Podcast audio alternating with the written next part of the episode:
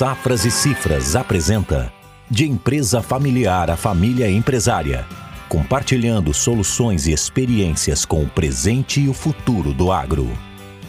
Olá, eu sou a Vivian da Silva, consultora Safras e Cifras, faço parte da equipe de gestão familiar e nossa conversa hoje é com Franco Camarota, ele que é sócio consultor aqui na Safras, e seguimos trazendo mais detalhes sobre uma das nossas soluções, a governança. Nesta série já falamos sobre governança no agronegócio, como lidar com a complexidade da empresa familiar, o protocolo familiar como uma ferramenta de gestão e hoje falaremos sobre os desafios da continuidade. Pensando na representatividade que a empresa tem no PIB nacional e em especial o agronegócio, Franco, nos preocupa a continuidade. Nós lutamos contra as estatísticas ou aqueles provérbios populares que todos já ouviram de insucesso com a transição das gerações.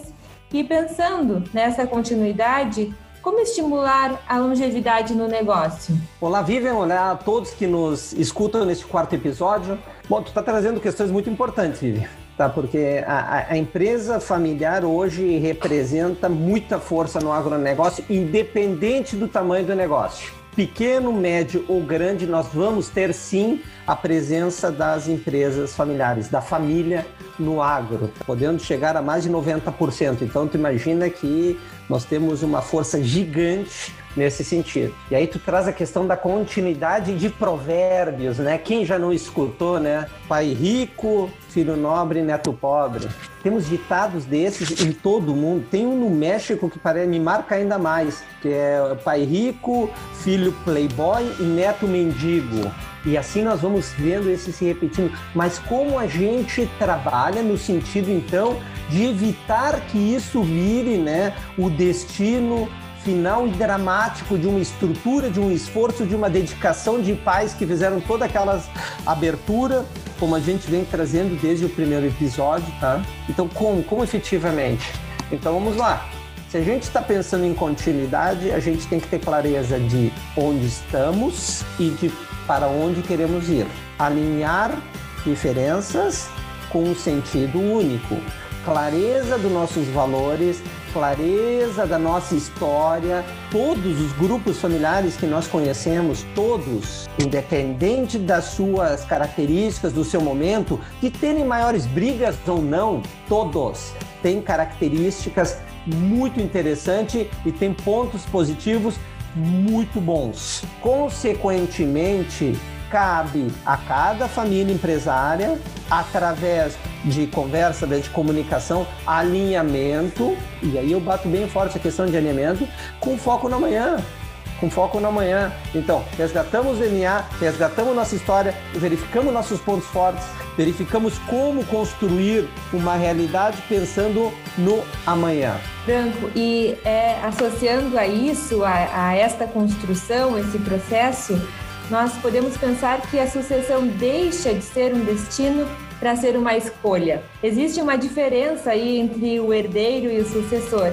Eu posso transformar um momento de surpresa e agora o que, que eu faço por um legado que foi sim construído.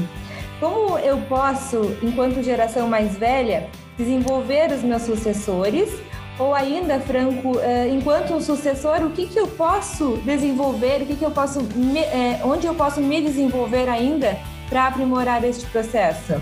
Ah, Vivian, tua pergunta está excelente. Ou seja, não é um destino e passa a ser uma escolha. Para todos os pais que nos escutam de, de, de gerações, né, seja gerações de números, seja geração X, é a questão de propósito e significado. Pessoal, propósito e significado. Se, se meu propósito está alinhado com o propósito do negócio, com o propósito da família, a gente está mantendo todos esses jovens né, junto no negócio. Para isso, a gente tem que gerar efetivamente proximidade. Se nós afastamos eles, né? Quem gosta daquilo que não conhece, não tem como a gente chamar do que a gente não conhece, é impossível isso. Então, a gente precisa ter proximidade. A pergunta que tu fizesse, Vivian, de agora o que faço, chave. Por quê?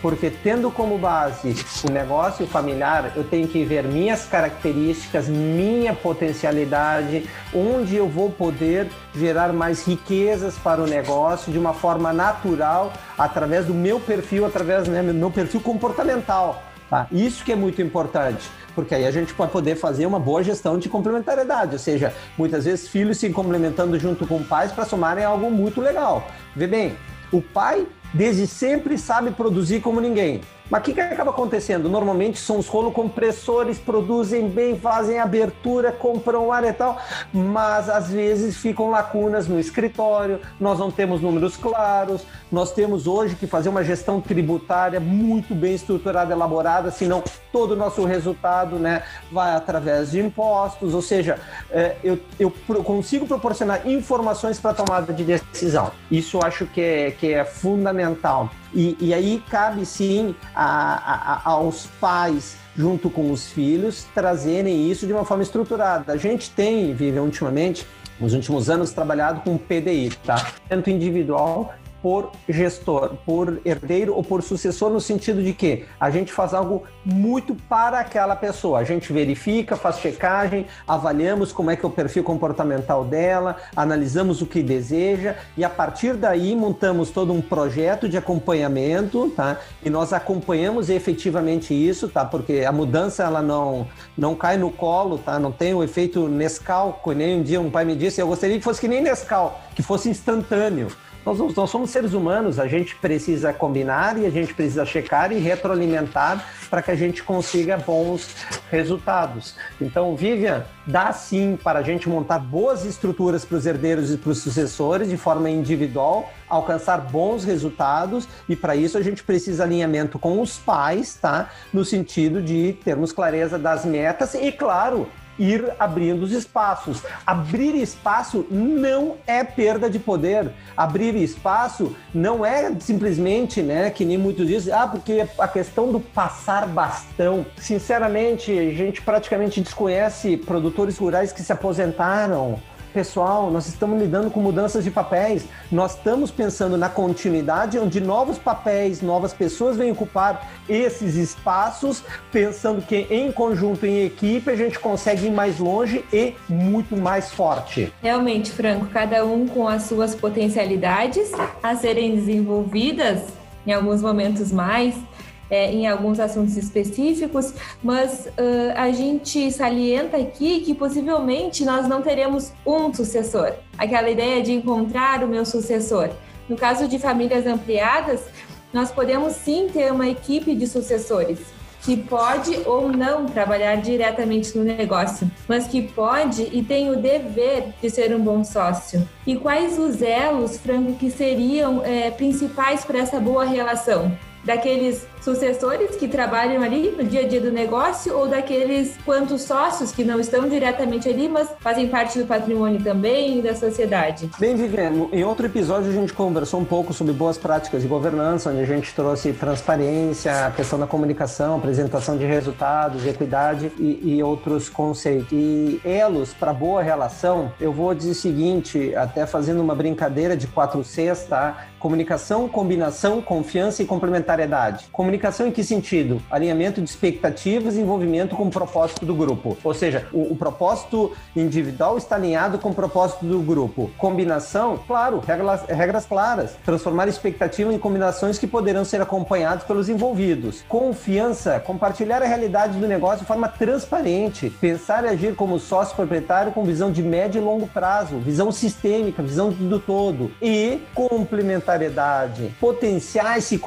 complementando, perfis diferentes gerando excelentes resultados. Dá para fazer sim, se a gente fizer nesse trocadilho estes quatro Cs. Então, diferentes funções complementares andando juntas, onde não existe a exclusão e nem a passagem de bastão, como tu mesmo uh, havias comentado anteriormente, e sim essa troca de papel. Franco, Muito obrigada pelos esclarecimentos trazidos até aqui e pelo comprometimento que as Safras e Cifras têm com a longevidade das famílias empresárias. O podcast da próxima semana é com a experiência de uma família que está em processo de governança. Obrigada a todos que nos acompanham e até lá. Bom, muito obrigado, Vivian. Muito obrigado a todos que aqui nos escutaram. É, acredito que quando a gente vai escutando um podcast, assim como me acontece, é, muitas dúvidas, muitos insights, é, vai, vai, se despertando durante, durante a própria escuta, tá? Nós, da Safras e Cifras, ficamos sempre abertos tá, a questões, dúvidas que porventura vocês tenham e que a gente possa efetivamente ajudar vocês. Obrigado então a todos. A Safras e Cifras está trabalhando por um Brasil que produz.